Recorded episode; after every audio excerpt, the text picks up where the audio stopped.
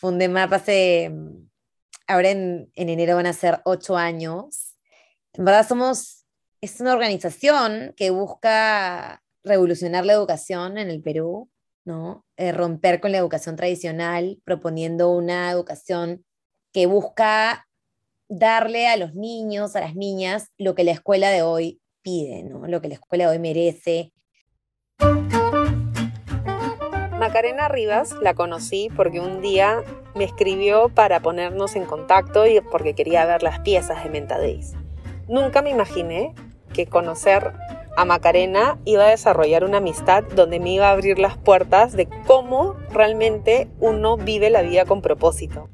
Ella es fundadora de MAP y a través de MAP hace llegar a muchos niños esta nueva plataforma de educación virtual.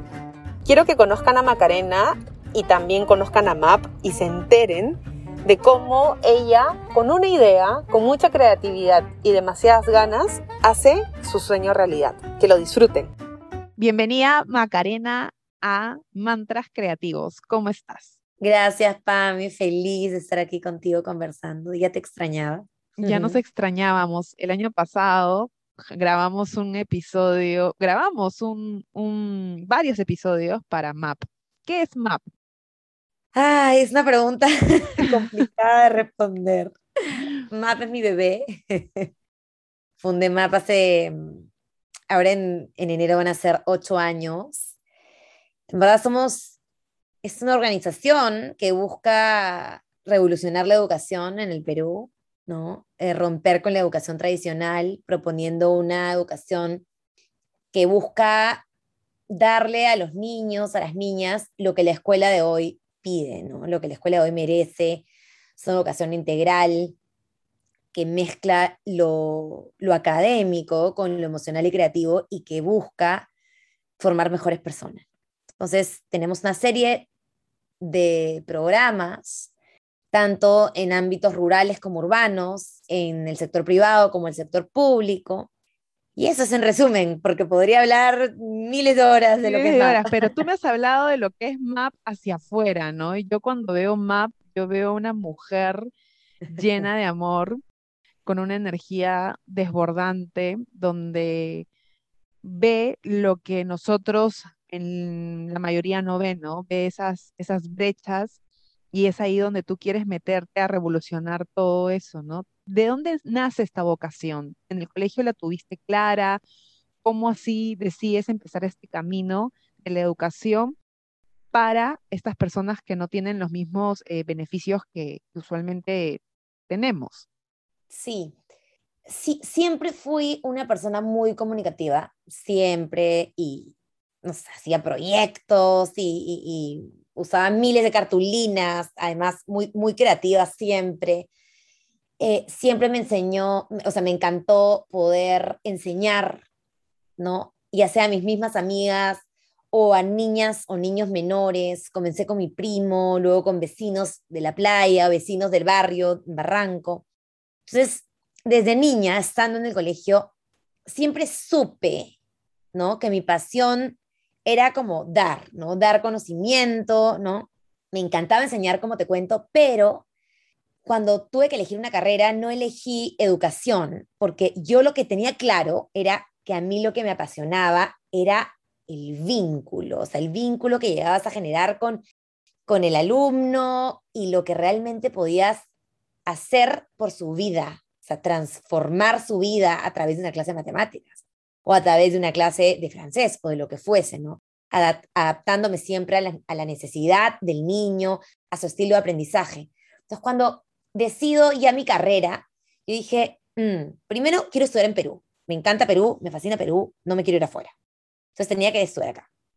Eh, y dije, bueno, educación en un país donde la educación tiene mucho por recorrer aún, donde es sumamente tradicional el sistema, donde las universidades son sumamente tradicionales, ni hablar estudio educación, porque voy a terminar, ¿me entiendes? En un colegio tradicional posiblemente, frustrada, exacto, peleada con todo el mundo. Entonces dije, no, ni hablar, y estudié comunicación y publicidad. Y siento que fue la mejor decisión de mi vida. O sea, yo siempre digo que mi época universitaria fue una fiesta.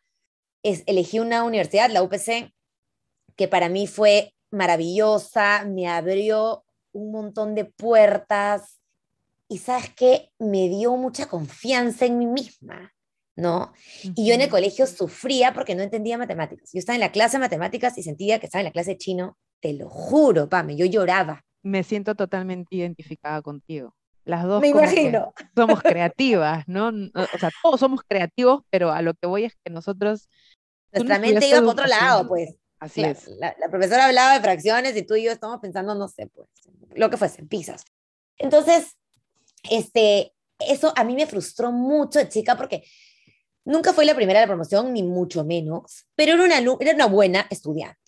¿no? Hacía mis tareas, estudiaba, era súper responsable, full actividades extracurriculares. Entonces, para mí sí era muy frustrante no entender, ¿no? Claro. Entonces, yo viví eso, viví en un sistema sumamente tradicional, porque vengo de un colegio sumamente tradicional, que sí siento que de alguna manera golpea, ¿no? La autoestima y la seguridad de los estudiantes. Entonces, yo dije, yo no quiero eso, ¿no? Yo quiero, al contrario, proponer un sistema que empodere a los estudiantes, ¿no? Y bueno, a eso me dedico ahora. Maca, realmente lo que yo veo en el día a día es como que el 1% de lo que estás diciendo ahora. Porque tú puedes ver una publicación y puedes ver una foto, pero yo veo la foto y veo toda tu fuerza. ¿De dónde sacas esa fuerza? ¿De dónde sacas esa, ese poder interior? Pucha, tomo vitaminas, no mentira. La gente piensa, ¿qué, qué tomas? ¿Qué tomas? Pucha, en verdad, yo soy fiel creyente que si estás conectada con ese propósito, y está de moda, ¿no? Hablar de propósito, ¿eh? está de moda, todo el mundo habla de propósito, ¿no? Claro. Pero si realmente estás conectada con esa pasión, con eso que te mueve, y en mi caso, saber que eso va a afectar positivamente a tantas personas, que a veces parece, ay, es algo chiquito. Realmente tenemos, los, humanos tenemos el poder de, cambiarle la vida a, otros humanos.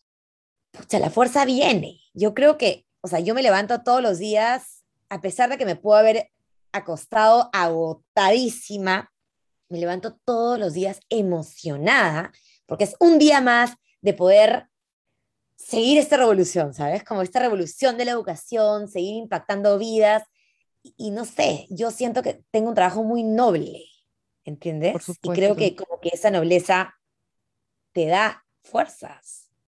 A veces estoy en, la, en la punta del cerro, así con en 5000 metros, un dolor de cabeza que te mata, y llegan los niños, tienes que bailar, o sea, vivir la vida de Marc Anthony, o sea, hasta el piso. Total. Y saca y, y lo saca, yo no sé. No sé cómo, pero sucede. MAP empezó con, clases para niños de, del sector privado acá en Lima, pero justo en la pandemia tú tuviste que cerrar estas oficinas que recién acabas de inaugurar. Me acuerdo, fui a la apertura con León Tantenberg, que era el director de Innova Schools, que dio una cátedra. del Aleph, del Aleph. Del Aleph, perdón, perdón, grave error, del Aleph. Pero dio tal, tal cátedra, no digo discurso, dio tal cátedra que recuerdo que anoté todo porque lo que hablaba era de que eh, los colegios los habían hecho los estadistas, entonces todo era estadística y todo era memoria y él contaba cómo lo más importante que uno le puede enseñar a su hijo, más allá de la creatividad que la daba por sentado, era el tema del cuestionamiento y tener un pensamiento crítico, ¿no? Y cuando yo lo escuchaba, yo me sentía tan identificada porque mis papás me llevaron a trabajar con ellos desde los nueve años. Y yo desde los nueve años ya tenía un pensamiento crítico de saber si me estaban dando un billete falso, si, si se estaba pasando la hora de almuerzo del personal que estaba trabajando, para yo decirles que, salieran a su refrigerio. O sea, yo tenía responsabilidades de un adulto. Entonces, esas responsabilidades y ese pensamiento no era valorado en el colegio y yo me sentía que en el colegio no valía nada, pero yo tenía un pensamiento crítico avanzado. Pero mira, mira qué fuerte lo que dices, ¿no? Yo en el colegio sentía que no valía nada. imagínate cuántos niños se sienten así en el colegio, que son tontos por no entender, que no serán exitosos y N cantidad de, de cosas que pueden ellos pensar de sí mismos y finalmente eso te acompaña toda la vida. O sea, no todo el mundo tiene tu fuerza interior. Claro. Son creencias que uno se cree, se, se come en la cabeza y tú puedes hablar con una persona y te dice, ¿por qué no te gustan las matemáticas? Porque nunca fui bueno. Y ese nunca fui bueno se basa a una vez que te sacaron en la pizarra e hiciste el ridículo, según tú, porque no sabías cómo solucionar ese ejercicio y ya te marcó de por vida, ¿no? Y es muy fuerte eso. Sí, claro. Pero sabes qué, lo dimos como, como que no le pusimos tanto, mm, tanta atención, ¿no? Pero esos comentarios comienzan a formar tu autoestima, tu seguridad, tu autoconocimiento. Por supuesto que sí. Lo que te dice un profesor te puede quedar grabado en la mente por el resto de tu vida, sea bueno o sea malo, ¿no? Totalmente. Tú sabes que una vez un profesor le dijo a un chico que me estaba molestando, le dijo, déjala, no la moleste, con tal es una mujer. Entonces yo le respondí, con tal usted es un estúpido. Bien hecho. Y me suspendieron del colegio, mis papás una vez me castigaron. Y tú sabes que ese comentario activó mi arquetipo de mujer salvaje en el corporativo, en el sentido de que yo te eh, acepto todas las bromas, los chongos, pero, pero bromas que vayan contra mi sexo, contra mi género, eso no es negociable. O sea, ¿cómo esa, esa escena te marca el resto de tu vida? Aliado, por supuesto, por supuesto que sí. Y Maca, cuéntame cómo el año pasado da este cambio de map, yo sé que a raíz de la pandemia, pero cuéntanos esa experiencia de trabajar con el sector público. Sí, sí, sí. A ver, primero, la, la oficina que conociste sigue, sigue, ahora ahí grabamos todo, este, claro, tuvimos que cerrarla al público, ¿no? Ya no podían entrar niños y eso se transformó en un estudio de grabación, ¿ya? Pero cuando comienzo a trabajar con el Estado fue cuando en verdad yo tengo un, un momento de gran cuestionamiento en mi vida, ¿ya? Yo decía, a mí lo que me apasiona es esta misión de girar la educación hacia una más emocional, humana, creativa, que forme mejores personas, ¿no? Entonces ya o sea, y para mí ya era claro que lo mío no era solamente enseñarte matemáticas y geografía e historia, sino que a través de esto yo generaba en ti otros, otras habilidades, ¿no? Más blandas. Y comencé a formar mi equipo de psicólogos, todo el área emocional y a implementar una serie de servicios emocionales. Me yo me metí full al mundo de la inteligencia emocional, del coaching ontológico, me certifiqué, estudié mucho en ese sentido, hice una maestría en liderazgo de la educación. Entonces, todo eso también me comenzó a abrir fronteras, ¿no? Y el cuestionamiento que te digo fue, bueno, si yo digo, pues, ¿no? Que lo que quiero es transformar la educación, no puede ser solamente la educación del sector privado, ¿no? Es ahí que yo comienzo a decir, pucha, en verdad, yo quiero trabajar con el sector público. Quiero hacer algo para el Perú, para los niños, para las niñas. Pero claro, la idea era linda, pero a ver, ejecútala. ¿Cómo lo haces? Porque, a ver, la plata no es lo más importante, pero para mí, en mi vida, pero es necesaria, ¿no? Es, importante porque si no, ¿cómo financias un proyecto así? Cabe recalcar que eres una mujer, madre de dos hijos, junto con tu esposo. Eso es algo muy importante decirlo, porque tienes un map en tu casa. Literal, literal, ¿no? Yo digo que tengo tres hijos, Map y mis dos bebés, ¿no? Este uno de tres, Lucas y Luciano, que ahorita cumple dos. Entonces, ahí es que yo me presento al Ministerio de, de, Educación, que fue por coincidencias de la vida, así, a mí me iban a entrevistar en RPP un sábado en la mañana. Iba a ser por radio, eso que vas y dices, pucha, ni siquiera va a salir mi cara, no quiero ir y quiero dormir. Bueno, era en la tele, me tuvieron que peinar y maquillar ahí, gracias a Dios que había una persona encargada de eso en ese momento. Y en ese mismo programa salía la ministra de Educación de ese momento, Flor Pablo. Y me acuerdo que literalmente le dije, soy Macarena, como baila tu cuerpo alegría Macarena, le bailé. y su asesora de comunicaciones me dio su tarjeta y le dije, yo te voy a llamar el lunes. Entonces ya me contacté con su equipo, y les dije, mira, yo estoy trabajando full el tema socioemocional de habilidades blandas. Eh, me encantaría poder llevar estos talleres eh, que son superhumanos a colegios públicos. Y es así que poco a poco es que firmo el convenio con la Dirección Regional de Educación de Lima, Y eso fue mi primer convenio con el Estado. Pero ahí también vino un, un, un tema, ¿no? Que el Estado me dice, trabajamos por triangulación, ¿no? El Estado, la empresa educativa y la empresa privada que financia el proyecto. Entonces ahí era, uy, ahora, ¿qué, ¿cómo hago? Pues, ¿no? ¿Cómo financio esto? Y me presento a Lindcorp, porque uno de los dueños es Papá Map hace muchos años, y ya habíamos hablado, él ya había sido parte del relanzamiento que yo tuve años antes, y se enamora del proyecto. Se enamora, le fascina. Lindcorp son los de Tambo y Aruma, ¿ya? y ellos financiaron el proyecto. Entonces comenzamos a trabajar, la idea era ir a colegios públicos y Bloom vino la pandemia.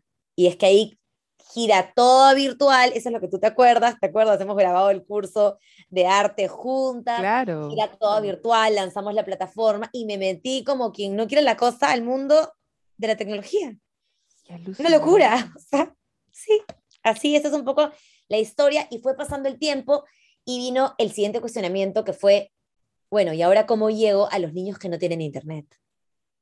Ese pleito, pues es complicado de comprárselo, ¿no? Uh -huh. Y es ahí que me presento al Ministerio de Desarrollo e Inclusión Social para llevar los talleres y estas herramientas tecnológicas ya previamente descargadas en computadoras a diferentes comunidades sumamente vulnerables de diferentes zonas del país. Eso es. En estoy, estoy con la piel de gallina, Maca. O sea, tú estás para un para una película de Netflix donde toda la familia la mira y termina llorando porque uno de los que vio, uno de los más chiquitos de la familia eh, se educó con tus programas. o sea, yo quiero saber, yo, yo recuerdo esta frase, ¿no? La Virgen se te presenta solo una vez, ¿no? Este, ¿qué sentiste cuando viste a la ministra? O sea, tú no tenías un proyecto, no tenías un plan, no tenías nada, pero sabías que era un buen contacto, ¿no? ¿Cómo a los escuchas que tienen a una persona que saben que los puede ayudar, eh, que, que, saben que no tienen ni siquiera un portafolio o nada? ¿Cuál fue tu, tu, tu pitch para acercarte a la ministra? Pucha, me lancé. O sea, no, no, lo pensé tanto tampoco. O sea, casi que el productor me vota. ¿Entiendes? Era como, espérese el comercial, señorita. Y yo dije, y, y, me acerqué y le dije, escúchame, soy Macarena. Le bailé. A mí le bailé. Tipo, baila tu cuerpo alegría, Macarena, para que te acuerdes de mí, nunca te olvides de mí. Y así fue, literal. O sea, yo soy fiel creyente de que todo pasa por algo. Además, creo que tengo ángeles porque me pasan cosas demasiado descabelladas. Es como, ¿qué te vas a encontrar con el ministro un sábado a las 8 de la mañana en RPP? O sea, ¿qué posibilidades en la vida existen, no? Entonces, Algo me pasó cuando iba a tu, a tu inauguración. Se me cruzó un ángel con un número, te lo mandé. Sí, sí. Algo, no, algo pasó que tuve yo una señal. Dije, Maca es algo de mis ángeles. De hecho, yo llegué, o sea, tú llegaste a Menta Days porque yo hice una publicación en Facebook. De mujeres. De mujeres, no, de, de un sale, del primer cuadro que me compraste de Audrey Hepburn. Ah, sí, sí, así te conocís. Está en la Pero, entrada de mi casa. Claro, entonces nos conocimos por Serendipia, porque me acuerdo que estaba vendiendo unos cuadros que eran los primeros que había pintado y, y, y yo, te, yo vi la pared del Arcomar con todas tus pinturas, pero ya no estaba la exposición. Y le dije a mi esposo, escúchame, la, la necesito, quiero conocerla, tipo, búscala, no sé cómo llevo a ella, y te comencé a toquear. Qué lindo. Y de ahí nos conectamos y fue linda la energía porque nos reconocimos, ¿no? Era como que ya nos habíamos visto de otra vida, pero no sabíamos en cuál, ¿no? Literal, sí, fuerte, fuerte. Fue fuerte. Y después hiciste la, la publicación de por el Día de la Mujer, ¿te acuerdas? Yo, tú, Emilia. Vane de juguete pendiente, ¿no? En, en, o sea, en mis épocas corporativas congregué a, a, tres mujeres inspiradoras, Emilia, que trabaja en el rubro de tecnología, Vane, todo lo que son ONGs y tú en todo el tema de educación, ¿no? Y recuerdo que fue una entrevista super power porque salíamos todos en nuestros roles más corporativos y, y, como que fue increíble ver cómo Macarena con MAP era un camaleón, ¿no? Tú te ibas adecuando a la coyuntura, a lo que venía y a lo que hacían, ¿no? Y eso es bastante bueno porque ha sabido como que surfear la ola, por decirlo así, ¿no? Sí. Sí, o sea, sí han habido momentos, o sea, no es que haya todo, uh, peace and ¿no? No, o sea, han, han habido momentos de mucha tensión, miedo, ¿no? Este, duda, pero creo que si algo tengo es ese bichito de tirarme a la piscina, ¿sabes? De, ¡ah! o sea, más complicado se pone, más sale la garra, ¿sabes? Es como me sale el animal, Claro, el animal claro, curioso.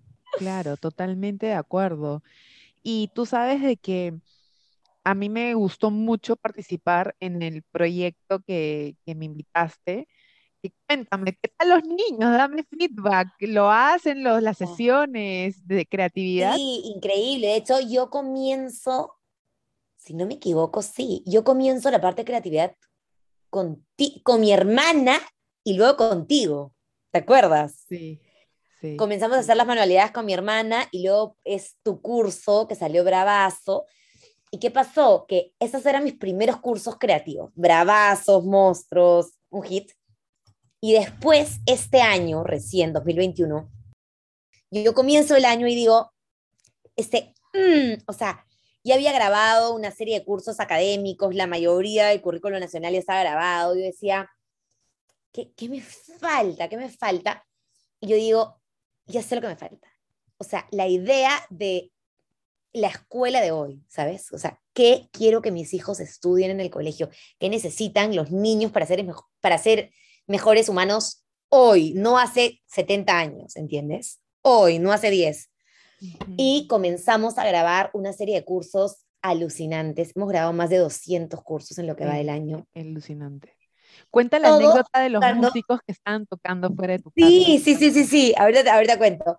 Y todo buscando un crecimiento humano. Entonces, cuando yo selecciono un curso, porque a veces también me dicen, oye, ¿puedo hacer un curso de tal cosa? Y es como, mm, o sea, no, porque no va con ese crecimiento humano que nosotros promovemos. Entonces, estaba un, un día en mi balcón y veo unos músicos que me tocaban una música peruana espectacular. Bajé como loca a pedirle su tarjeta y ellos me grabaron un curso precioso de, de música andina. He grabado cursos, Qué belleza. ay, alucinante, de cocina peruana, de repostería peruana, de repostería saludable, toda la parte gastronómica súper desarrollada, pero también tengo de arte, de clown, de actuación, de dibujo, o sea, en verdad, Hasta de chévere sexología con, con Romina. deporte, de, y deporte, salud, sexualidad, anemia, cáncer, o sea, es este lugar donde es como la escuela, ¿no? Es como una escuela virtual, la escuela para la vida actual, ¿no? Entonces tengo cursos de todo, todo lo que en verdad se necesita, ¿no? O sea, ese es un poco mi, mi filtro para, para decidir si se hace o no se hace un curso o qué se necesita también, ¿no? O sea, qué Claro. realmente necesita la humanidad ahora donde se ve tanta injusticia, donde se ve tanta pobreza, tanta corrupción, estamos pasando por momentos complejos políticos en el país, o sea, de verdad que tú dices, a ver, ¿a qué líder admiras? Y no sé, de verdad, ya que responder, ¿no? Pero yo no quiero eso para, mi- para mis hijos, ¿sabes? Yo quiero que cuando ellos crezcan, pucha, vi- vivan en un país maravilloso. Y yo que, me, que, que en verdad recorro un montón de lugares en el Perú, yo digo, ¿cómo es posible que en un lugar tan maravilloso, con tanta riqueza, con tanta comida maravillosa, la gente se muera de hambre? Claro, claro. o que no hay educación, ¿no? Claro. Con todo lo que hay por explorar. Y, y yo tengo una cosa también que, que la frustración se vuelve acción, ¿sabes? Como que me llena de adrenalina para ah, seguir, ¿no? Entonces, veo injusticia y tiendo a querer de alguna manera contribuir a reducirla, ¿no? Creo que... Pero me encanta es- porque una cosa es ver eso y tener como que frustración y rabia todos los días, pero otra es hacerse cargo, ¿no? Y creo que uno se hace cargo a través de la acción, como tú lo, le dices, ¿no? Y convertir tu propósito no para lo que tú quieres, sino para lo que el mundo necesita, es lo más valioso, ¿no? Justo te deben llegar mensajes hermosos todos los días y, y cuéntanos ¿cuál es, ¿cuál es la reacción de los niños al ver el curso grabado ahí proyectado? He visto esas fotos y, y o sea, yo se me, sí, se me estrujaba el corazón. Sí, es alucinante. Primero que los niños al inicio como que no entienden, ¿no? Es como, ¿qué? ¿Me vas a traer un regalo o un panetón o lo que normalmente reciben, ¿no? Nada, Y es nada como, no, sostenible, o sea, como, como, claro, claro. como, O es toma. como, han venido aquí desde Lima o estás hace ocho horas en un carro, es raro, ¿no? Porque vamos a sitios bien alejados, en su mayoría. Entonces, primero están como tímidos porque no están acostumbrados a que los vengan a visitar o que les vengan a dar amor, ¿no? O que les vengan a dar educación. Es como, ¿qué? ¿Estás trayendo qué cosa, no? Y después súper emocionados, ay no, unas reflexiones alucinantes, una conexión con ellos mismos súper chévere, momentos de reflexión, uff, mágicos, de verdad que yo siempre digo que hay una Macarena antes y una Macarena después del proyecto rural, de Tambo a Tambo se llama, porque eh, así se llaman las construcciones del Estado en esas zonas rurales, son como mini municipalidades.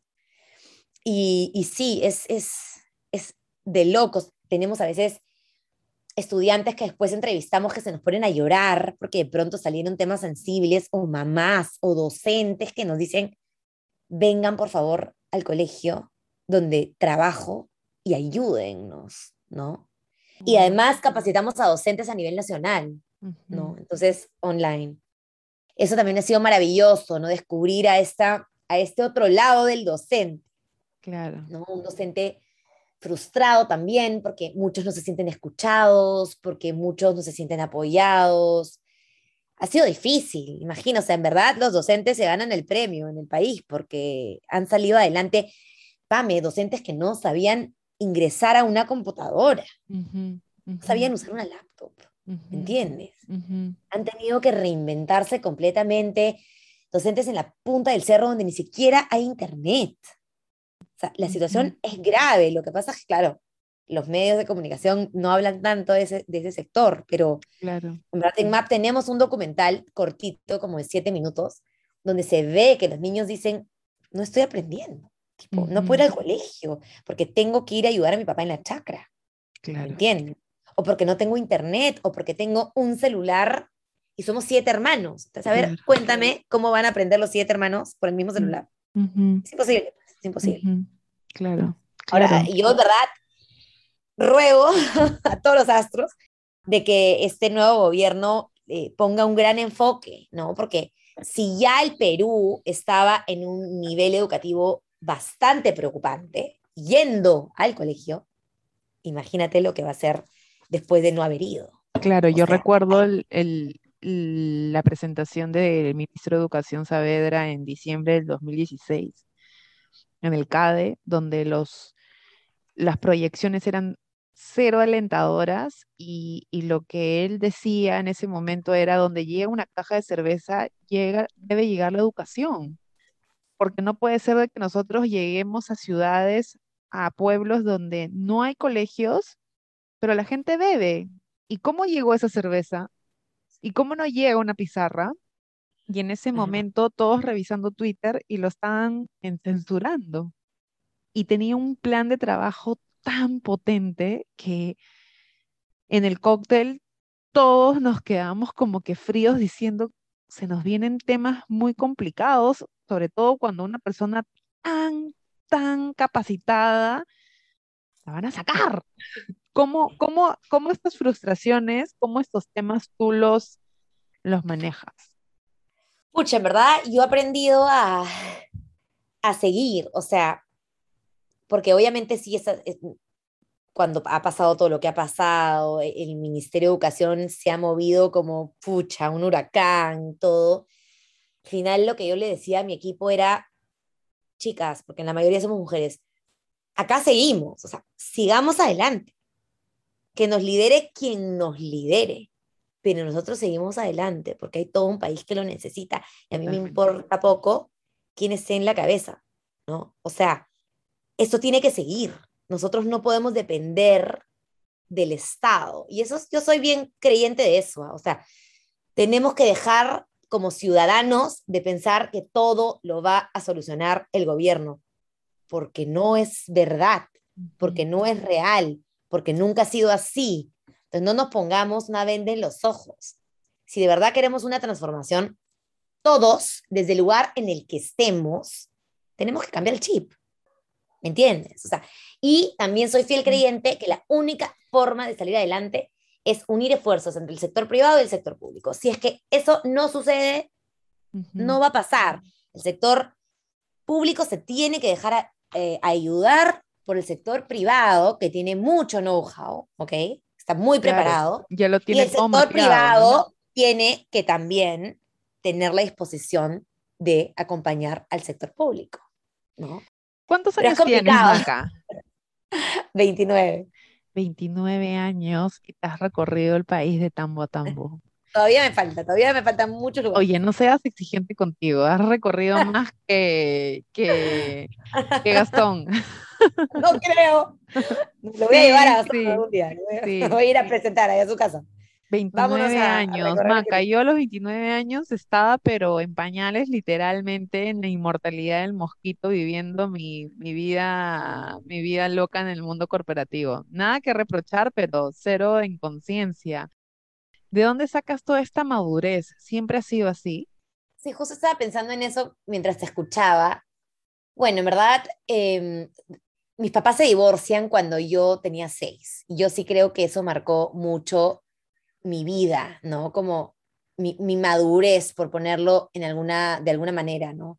Tenía una hermana chiquita, yo le llevo siete años a mi hermana, entonces las idas, por ejemplo, con mi papá, ¿no? Y luego con mi mamá, no sé, como que yo adquirí ese rol de segunda mamá, ¿sabes? De proteger a mi hermana, de, de, crecer, ¿no? Para proteger, era la hermana mayor, ¿me entiendes? Que tenía que protegerla. Y sí siento que definitivamente eso marcó mi vida. O sea, altamente. Este, siempre fui una chica muy independiente. Vengo de, de, una familia con mujeres también bastante emprendedoras, independientes. Mi mamá siempre me empoderó. O sea, mi mamá siempre me decía, escúchame, o sea, tú eres capaz de lograr todo lo que quieres. Y si tienes que hablar con el Papa o con el presidente, tú vas y los buscas. Entonces, ahí eso explica por qué le bailé a la ministra, ¿no? Más o menos. Entonces, ella siempre me empoderó. Mi abuela también es un personaje muy importante en mi vida que siempre, ¿sabes qué? Me enseñó a no, por ejemplo, tener vergüenza de vender cosas o de trabajar a temprana edad. Como que agarraba y me decía, ya, anda y vende tus álbumes de fotos. Y yo he vendido todo en mi vida, de chivola, todo. desde pulteras, toda la vida, toda la vida. Toda la vida. Y él siempre me impulsaba, como que, ¿quieres venir a la casa de la playa? Bravazo, pero vende y vende scrapbooks y me llevaba a las tiendas de los scrapbooks porque yo hacía. Te moría, tú te mueres con las cosas que he hecho de scrapbooks. Increíble. es más, deberíamos hacer un, cuadro juntas con todos mis papeles de scrapbook que sigo teniendo. Entonces, eso, y tú dirás, ¿qué tiene que ver esto? Pucha, sí tiene que ver, porque yo desde temprana edad sabía lo que era esforzarte por algo para luego venderlo, ir a la feria y explicarle al comprador lo que estaba comprando. Entonces era una mocosa, pero me metí en todo, me metí en todo. Eh, me encantaba el teatro también, mi mamá, mi mamá me metió mucho en la parte creativa, tipo artística, teatro, poemas. Yo era una mocosa de primero y media y te recitaba un poema de cinco caras de paporreta delante de un auditorio de 2.000 personas. Una bebé, ¿ya? Y eso también, o sea, siento que eso finalmente también te da seguridad, ¿no? Te da seguridad, te motiva y te muestra que, que los sueños sí se pueden hacer realidad si es que luchas por ellos, ¿no? Y además, exigente, ¿no? Como mi mamá siempre fue, hay que hacerlo monstruo, ¿me entiendes? Hay que hacerlo precioso, es como no vas a ir a competir con cualquier cosa, no vas a ir para ganar, ¿no? Entonces siempre era como, a dar tu mejor versión, ¿no? Y eso también creo, sin duda, ha influenciado, ¿no? Qué lindo. ¿Y, y tú te ves en un cargo eh, político? ¿Te gustaría ser presidente del Perú? ¿Qué? No, gracias. ¿Estás segura? Presidente del Perú, no, de ninguna manera. Eh, mira, yo voy a este guardar estos videos, ¿ah? De ahí te voy a sacar en TikTok como meme cuando te vea marcando por campaña, ¿no? En la primera campaña. Maca, presidenta. Ya, una pregunta con ciencias. si en ti está poder cambiar la educación desde tu, la presidencia, ¿lo tomarías? Dame, no me persuadas a responder cosas que no voy a responder, amiga. Pero no, o sea, siempre he dicho política, mm, a no ser pues que de acá 15 años la política en el Perú de pronto se ponga un poco más digna, tal vez sí, ¿ya? O sea, más, más eh, transparente, tal vez sí. Lo que sí, tal vez trabajar en un equipo técnico, ¿no? De, de algún presidente o como parte de asesor, ah, como de asesoría en algún área como por ahí sí puede ser que me vea más factible, ¿no? O de pronto viene un super presidente y, agarra y arma un equipo maravilloso y me llama, bueno, podría considerarlo. Pero para que eso suceda, no sé, 15 años al menos. Bueno, al menos yo lo tengo grabado y cuando, cuando suceda, yo voy a decir, yo lo vi, yo lo vi. Te creo. Gracioso. Em, hubo una vez que hice la inauguración de una muestra que se llama Déjame que te cuente y, estuvieron muchas personas. Recuerdo que la energía que hubo ese día fue como si hubiera una boda, un bautizo. Fue como que un momento súper especial, ¿no? Esa energía bonita. Increíble. Esa, esa energía la, la logras tener con, con, personas así tan, tan entregadas, ¿no? A su, a su día a día.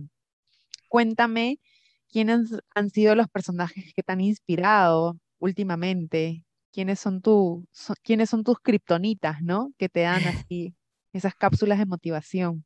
Sí, este, mm, va a sonar tal vez un poco raro lo que te voy a decir ya, pero, pero en, en este momento en mi vida, si yo te puedo decir como quién es la persona que más me ha inspirado y me sigue inspirando, es mi mamá. O sea, mi mamá ahorita, sabes, está con cáncer y su temple, su fortaleza, o sea, estoy en shock, o sea, en shock de verla cómo enfrenta esa situación por segunda vez, ¿no? Con fuerza, con optimismo, con paz, con tranquilidad, con templanza, que yo digo, pucha, o sea, quisiera tener un tercio de lo que esta mujer tiene, ¿no? Y, y, y he tenido varias semanas para pensar en esto, pero no es que ella es así ahorita, ella ha sido así toda su vida y eso a mí me ha enseñado mucho. No, no tiene que sentarte a darte una cátedra, o sea, tú lo vives, tú ves cómo una persona sale adelante pese a los obstáculos, pese a que las cosas se pueden poner malas, ¿no? Ella en ese sentido, ¿no? O sea, esa, esa garra, esa lucha, esa forma optimista de ver la vida, ¿ya? Y otra persona que a mí me, o sea, me ha inspirado mucho en, me ha inspirado y me ha acompañado mucho en los últimos años, justo cuando comenzaba con MAP, con todo, es mi papá. O sea, coincidentemente, él es una persona, Pame, que te juro por Dios que yo le digo, papá, en verdad mi sueño es tener la varita mágica de Harry Potter y hacer magia. Me cree y me dice, Macarena, tú lo vas a lograr. Y yo te lo juro, o sea, no tengo ninguna duda. Y el brother te habla como si en verdad la magia existiera, ¿no? Pero ese es un ejemplo un poco, un poco exagerado, pero él ha sido la persona que siempre ha confiado en mí, o sea, que siempre me ha dicho, Macarena, tú lo vas a lograr y no tengo ninguna duda. ¿Y qué importa este problema? Vas a salir adelante. Y con una certeza que ni yo me lo creo, ¿sabes? O sea, es como creo que si no hubiese estado él presente, no hubiese podido lograrlo. O sea, lograr lo que hemos ido logrando a través del tiempo, ¿no? Claro. ¿Y qué pasa, Maca, las personas que dicen, yo no crecí con mis papás, eh, yo no tuve esa parte? Eh, justo he, leído este, este libro de Luis Hay, del poder está en ti, y es que qué lindo que tú puedas tener esta referencia de padres, pero también es válido nosotros recrear nuestras propias fuentes de inspiración, ¿no? 100%. O sea, por eso dije, es como raro que lo que te voy a responder, porque además han sido papás divorciados, ¿me entiendes? O sea, es como... Claro, claro. el cuento de hadas no, no, no ha sido, mi, digamos, mi historia familiar, ¿no? Este, pero uno busca su propia fuerza. O sea, creo que sí es importante lo que tienes alrededor, por supuesto, influye, tu contexto histórico influye, pero eres tú la persona que decide qué vas a hacer con eso, ¿no? ¿A dónde te quieres quedar? ¿Hacia dónde quieres ir? ¿Con quién te quieres juntar? De pronto vas creciendo y te das cuenta de, oye, no, o sea, esta gente no, porque no me está sumando. Y es válido también, ¿no? Este, sí, o sea, yo sí siento que, que siempre va a haber, van a haber fuentes de inspiración, ¿no? Hay que estar, pero, pero, hay que estar con el corazón abierto también. Así es, Así es, hay que partir siempre del amor, ¿no? Y saber que la admiración es por una admiración pura, no condicional, ¿no? Exacto. O sea, yo admiro a esta persona por lo que es y por lo que muestra, no por lo que tiene. Y yo te conozco de hace algún par de años, un poquito más. Siempre has tenido el, el pelo largo y ha sido como que tú los budistas dicen que lo primero que hacen es raparse el pelo porque es la muestra del desprendimiento del ego, ¿no? Donde el pelo no suma ni resta porque la belleza está en el corazón. Wow. Y cuando vi la foto que compartiste con tu mami, con tu hermana, donde ustedes también se habían rapado, se habían cortado el pelo bastante pequeño, fue, fue para acompañarla simbólicamente desde ese proceso, ¿no? Sí, sí, de hecho, fue un momento bien fuerte, este, porque además yo me lo he cortado chiquitito, o sea, ahorita ya ha crecido un poquito, pero está súper cortito, y alucina que sentí eso que dijiste. Por favor, pásame de dónde, dónde leo lo que me acabas de decir de los budistas, porque yo sentí eso. Primero que cuando me estaban cortando el pelo, fue fuertazo, porque sentí que me estaba convirtiendo en mi mamá, porque me parezco mucho a ella con este nuevo look, ¿ya?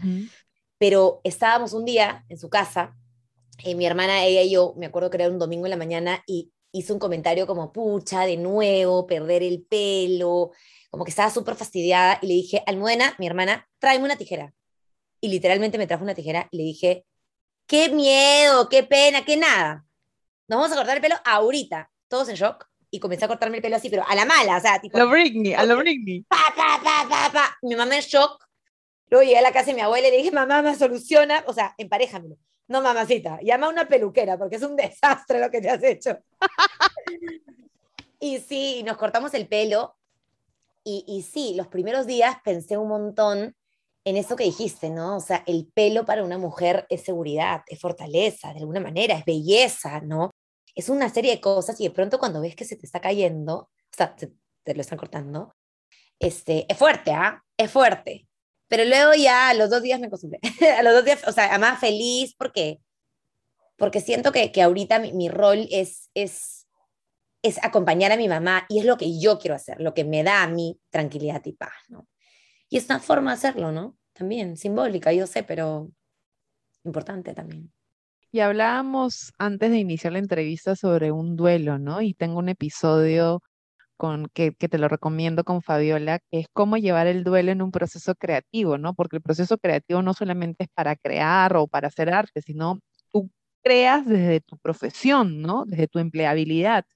¿Cómo ha sido para ti llevar tu, tu duelo, no por la pérdida de tu mami, porque sabemos que es una guerrera y está súper bien acompañada, sino del duelo de tener que aceptar una noticia triste y esto pasa a muchas personas que también terminan una relación o, se despiden de, alguien que, se ha ido a vivir afuera, tantos temas, ¿no? Como, como una pasión tan fuerte que es MAP, tus hijos, y de pronto tienes como que, tienes eh, la luz y, y, la sombra, ¿no? ¿Cómo lidiar con esto?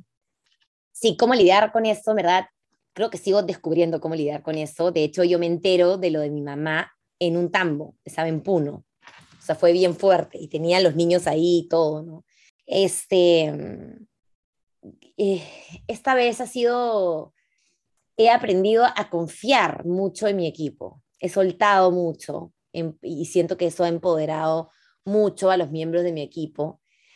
Antes era yo como como te contaba, ¿no? MAP es como si fuese mi hijo. Entonces yo era como la mamá gallina. Todo el mundo sabía que yo iba a estar ahí para MAP a la hora que sea, el día que sea, yo iba a resolver todo. Y de pronto dije, no, o sea, la vida me necesita ahorita con mi mamá, llevándola a, los doctores, al PET scan, a los análisis aquí, que allá, las placas, mamografía, etc. Y se fue alineando, ¿sabes? O sea, me ayudó mucho tener gente súper preparada dentro de MAP eh, yo ya había estado reorganizando la empresa un montón, entonces había dejado ya cosas mucho más claras y ahora me siento también súper liberada, ¿no? Porque es saber de que esto que amas con todo el alma, que es MAP en este caso, igual está funcionando sin tener que estar tú las 24/7, ¿no? Y de verdad que he tenido un montón de tiempo de creatividad, o sea, de ver películas con mi mamá, de, de conversar también de ese dolor, ¿no? O sea, han habido momentos donde hemos llorado juntas, ¿entiendes? Donde yo le he dicho mis preocupaciones y a las suyas, donde hemos hablado de planes de acción, que a veces, en muchos casos, no se habla. En mi caso, yo prefiero hablarlo, ¿entiendes? He hablado con mi abuela, que para mí mi abuela es como si fuese mi segunda mamá, la amo, la adoro con pasión y con locura, lo sabes, te he hablado de ella mil veces. Entonces también es como ella recibir la noticia de su hija también ha sido súper súper fuerte, ¿no? Y, y nada, yo creo que es, un proceso de aceptación y de entender de que simplemente vas a tener que aprender a vivir eh, un poco diferente también, ¿no? Como, como entendiendo que hay diferentes dimensiones en la vida también, ¿no?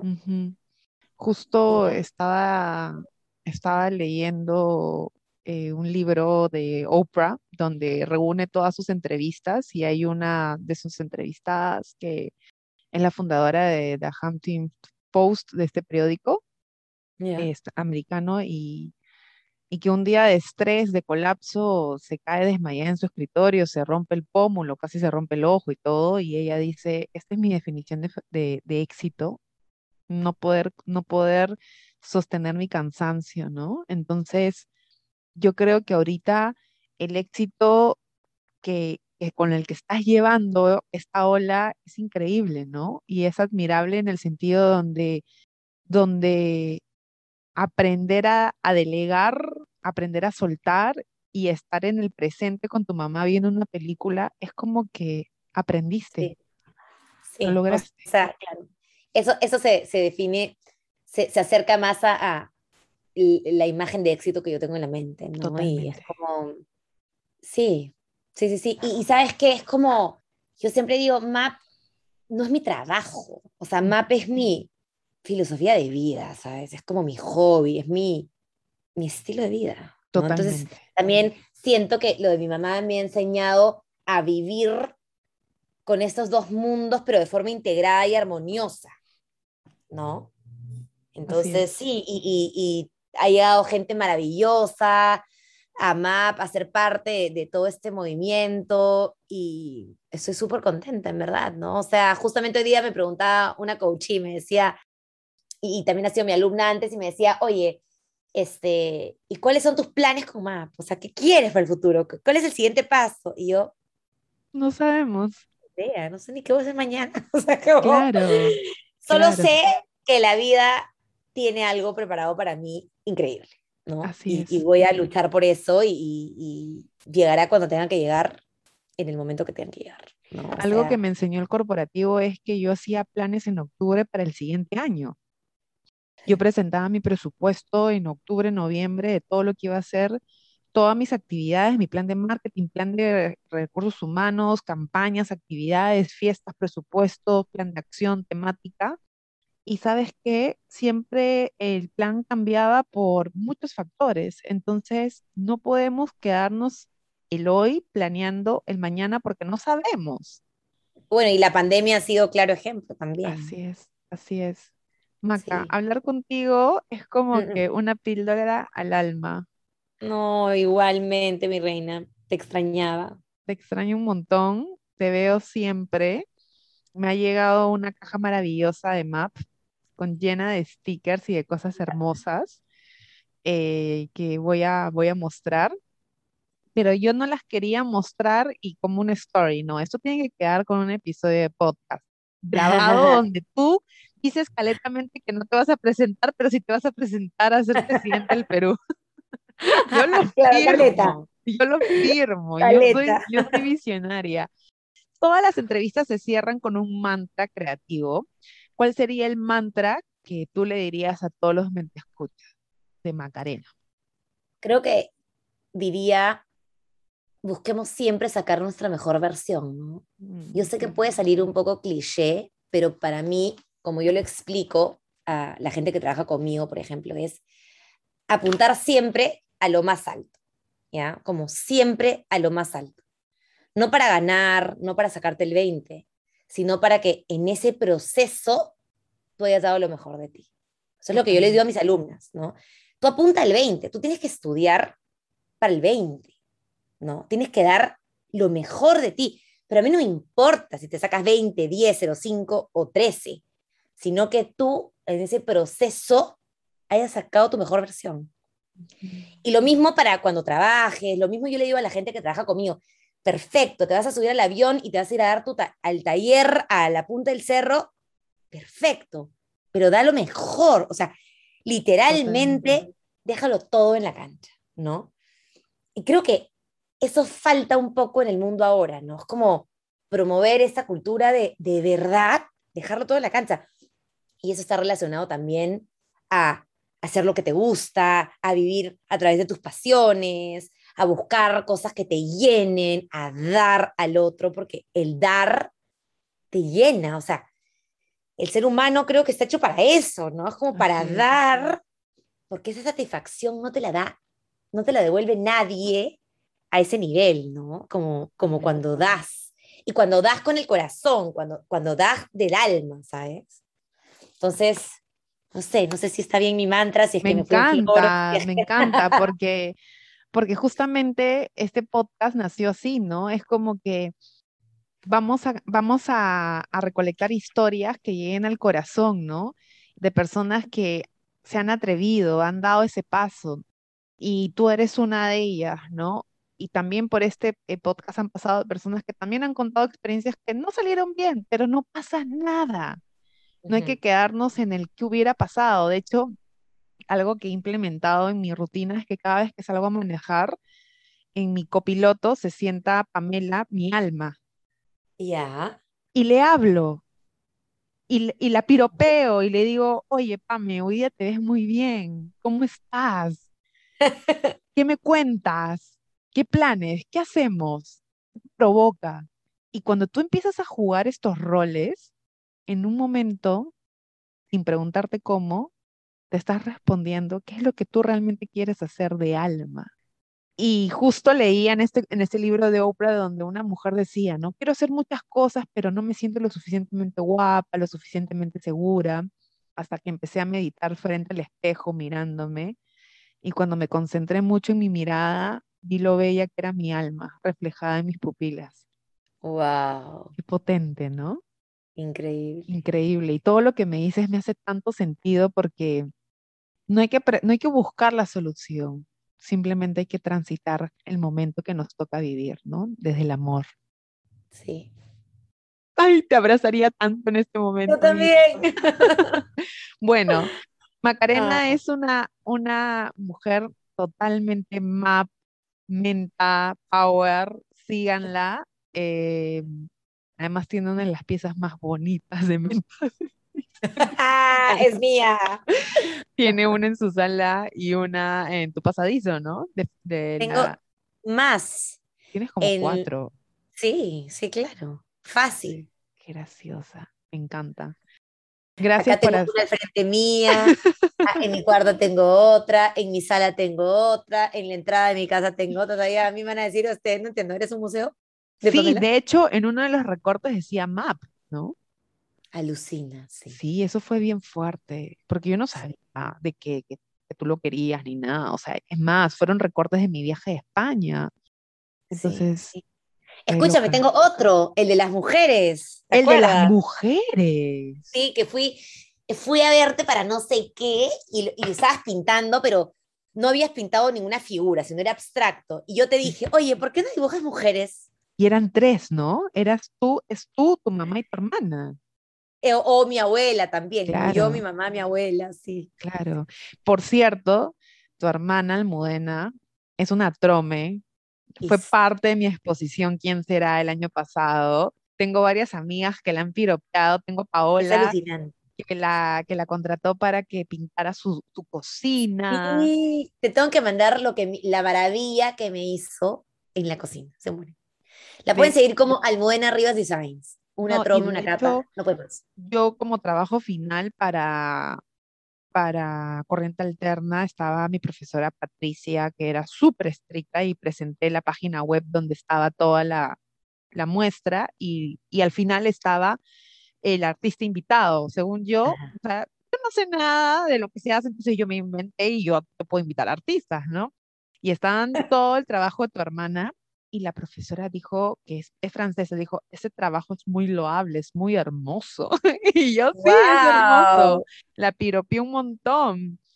Y en verdad fue súper, súper. Y a veces me tomo fotos con, con, la, con la que me regaló y me dicen, ¿cuánto es esa pieza? Y yo, no es mía, es del modelo. sí, es trome, es bien trome, en verdad. Bueno, yo conocí a tu tía, que es este, a Maricruz, por también casualidades de la vida, ¿no? Tu tía, el arte en tu familia es una cosa impresionante. Sí, en verdad sí, Maricruz es un genio. Bueno, te mando un beso enorme. Gracias, Bella. Y solo tengo admiración pura para ti. Ya nos vemos Igualmente. pronto. Cuídate. Chao. Gracias por escuchar Mantras Creativos. Espero que hayan disfrutado este episodio donde hemos conocido más de Macarena y de tanto amor que le pone a MAP. Los invito a que la busquen en las redes sociales, la busquen en las plataformas y le den seguir a ella y a su emprendimiento que está conformado por mucha gente valiosa.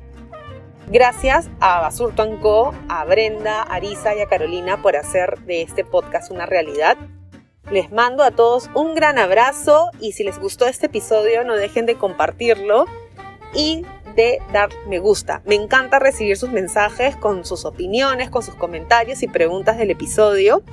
Estemos en comunicación y siempre creando sin parar. Un beso grande, que estén bien. ¡Chao!